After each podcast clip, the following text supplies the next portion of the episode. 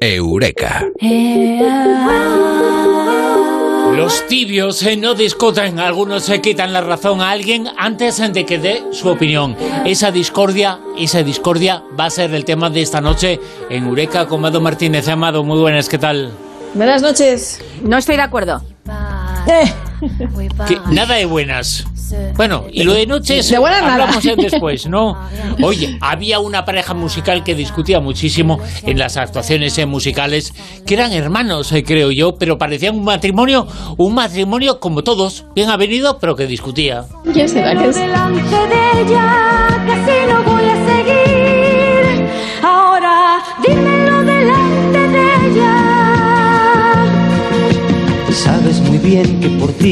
Cambiado mi forma de ser y que he llegado a hacer cosas que no había hecho hasta ayer. Que no soy más que el Las reflejo. cosas que decían, eh, no hacía falta que se tradujera la letra, lo que pasa que no nos parábamos. eh. Escuchábamos eh, la melodía, pero la cantidad de cosas que se decían, que se hacían tremendas. Los Pimpinela, que lo recordamos, ¿quién no ha oído a los Pimpinela en alguna ocasión, Mado? Madre mía, estos estaban todo el día tirándose los trastos en Sí, la cabeza. sí, Creo sí, además que están haciendo una serie de ellos o ya la han hecho o algo así basada en, en- en su carrera eh, musical.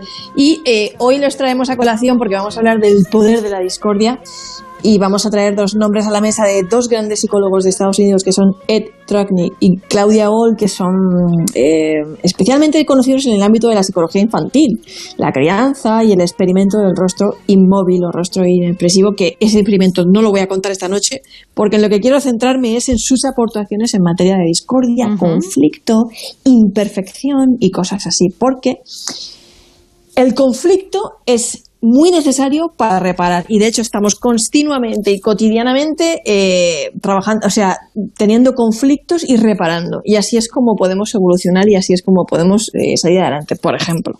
O sea, que es una, una cosa positiva, ¿no? El De vez en cuando que haya choques y que haya eh, problemas y no se enquista a lo largo del tiempo una cosa que se cronifique, sí. Pero si es para Exacto. aprendizaje, sí. Exacto, tú imagínate eh, que tú tienes un problema con tu pareja y no lo hablas. Entonces tú te lo guardas ahí, estás pensando cosas que, bueno, que no, no- el día que estalles, a lo mejor ya es demasiado tarde, ¿vale? Mientras que si lo hablas y hay conflicto y estás reparando continuamente la, la situación, eh, puede que sí eh, sa- eh, salgas adelante. Es, Entonces, es mm, que es un tópico, pero es verdad, se, se aprende de los errores.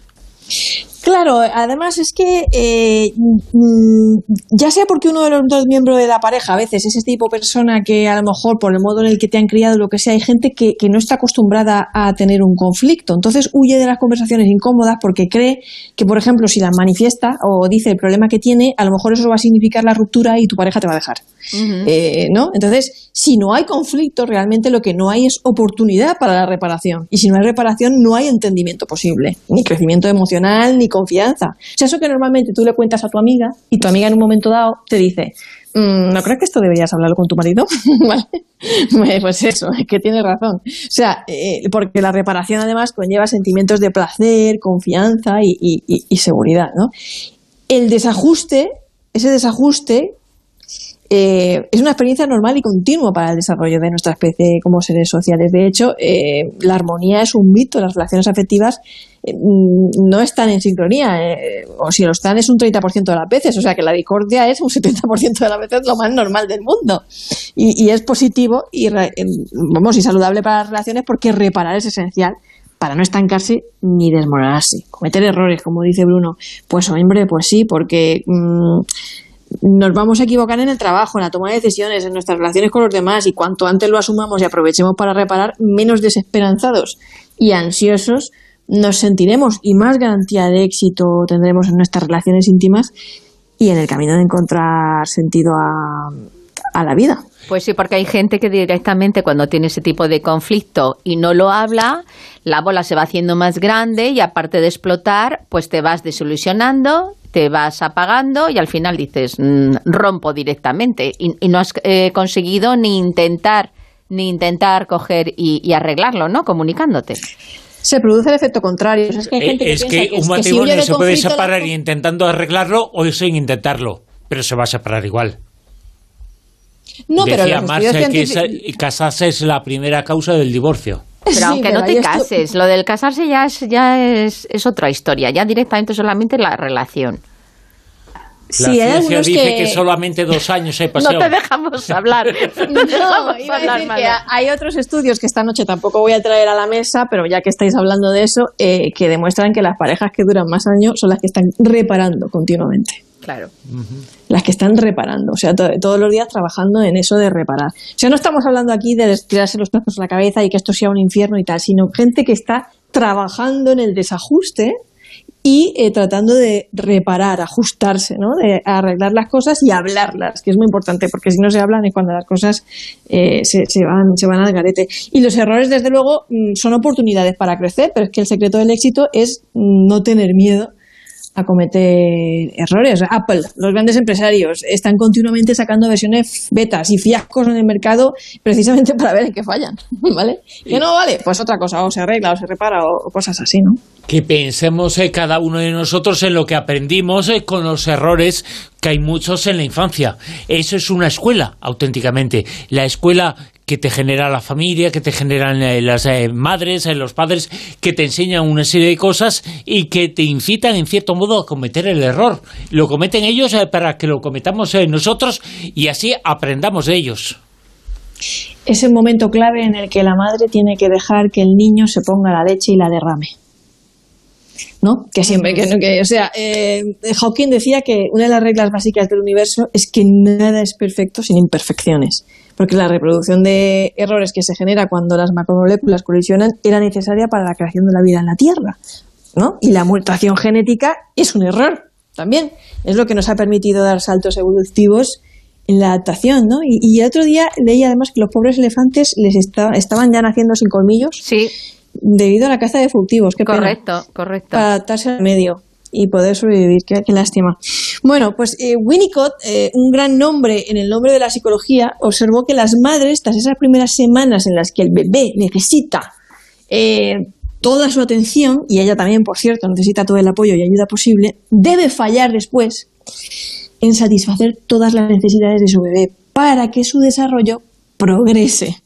Debe fallar a veces, ya no tiene que estar continuamente eh, pendiente de él y haciéndoselo todo y desde luego debe dejar que mm, fallen ciertas cosas, al coger el tenedor, a tratar de echarse la comida a la boca. Yo me acuerdo de mi sobrino cuando mi hermana le dio la cuchara por primera vez y es como que otras 100 veces al final consiguió metiéndosela en la boca, pero se puso hecho un Cristo el pobre.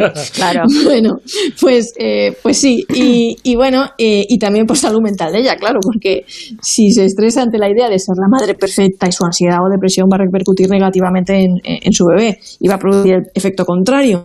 La madre aprende a tolerar el desorden, ¿no? Un poco el, el caos y, y no siempre tiene que darle la tacita que el bebé quiere y puede salir una noche con sus amigos a pesar de las llantinas y protestas del bebé y al ir sorteando estos desajustes, ¿vale? Estamos hablando de desajustes, su calidad de vida mejora y al estar relajada y feliz, pues su hijo también está relajado y empieza a hacer amigos en la guardería, juega y disfruta, según dice Winnicott, este Ay. autor que nuestros amigos eh, hablan. En, en- estamos hablando que, estos nombres son importantes de Trocknick y Claudia Gold, autores además del libro El poder de la discordia. Hay muchos padres que cometen el error de que no quieren que el niño se ensucie, de que, que van a coger virus o van a coger eh, al- algo que al final les puede poner la tripa mala y tal.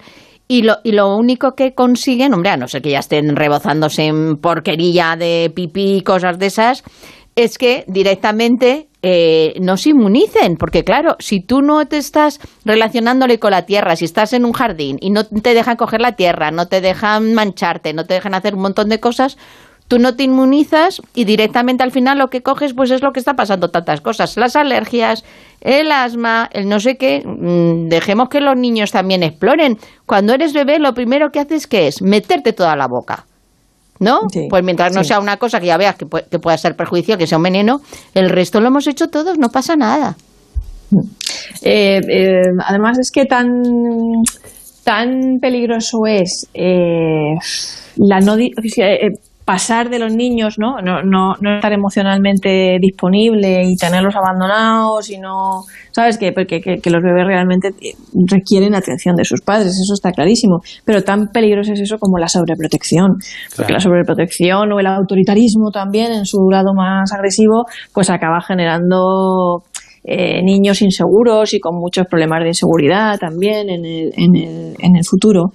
Y, y además es que vivimos en la cultura del perfeccionismo, porque tiene, parece que tienes que ser perfectamente feliz, el trabajador perfecto, el estudiante perfecto, la madre perfecta, la comida perfecta, el cuerpo perfecto, las vacaciones perfectas, la boda perfecta. No se tolera el Y para eso no estamos todos capacitados, ¿eh? No, pero tú fíjate que un libro como el de Marie Kondo, que va sobre orden, Sí. ha sido un bestseller. O sea, fíjate en la sociedad en la que vivimos. Porque Eh, eh, es un bestseller, un libro que te dice que el orden está en que no haya nada que ordenar. Más bueno, o menos. pero sí, pero eh, ella misma reconoció que esa obsesión por el orden eh, mm, fue a raíz de un brote psicótico. ¿Vale? ¿Vale? Bien. Para Eh, que veas, para que veas. Hasta es positivo tener un brote psicótico. Le ha dado un, Sí. montón de dinerito. Sí, vale, una catarsis, no está mal. El poder, la enseñanza casi casi de la discordia, de la discusión, cómo aprendemos de los errores, de cómo no hay que ser, la sociedad lo dice, y no hay que ser tan perfeccionistas, hay que cometer errores, hay que caminar por el- en dirección contraria, algunas veces eh, para darnos cuenta de eso, de que estamos eh, caminando por dirección contraria y que eso nos está enseñando. Mando Martínez, Eureka, mil gracias. Besitos. Buenas noches. La rosa de los vientos en onda cero.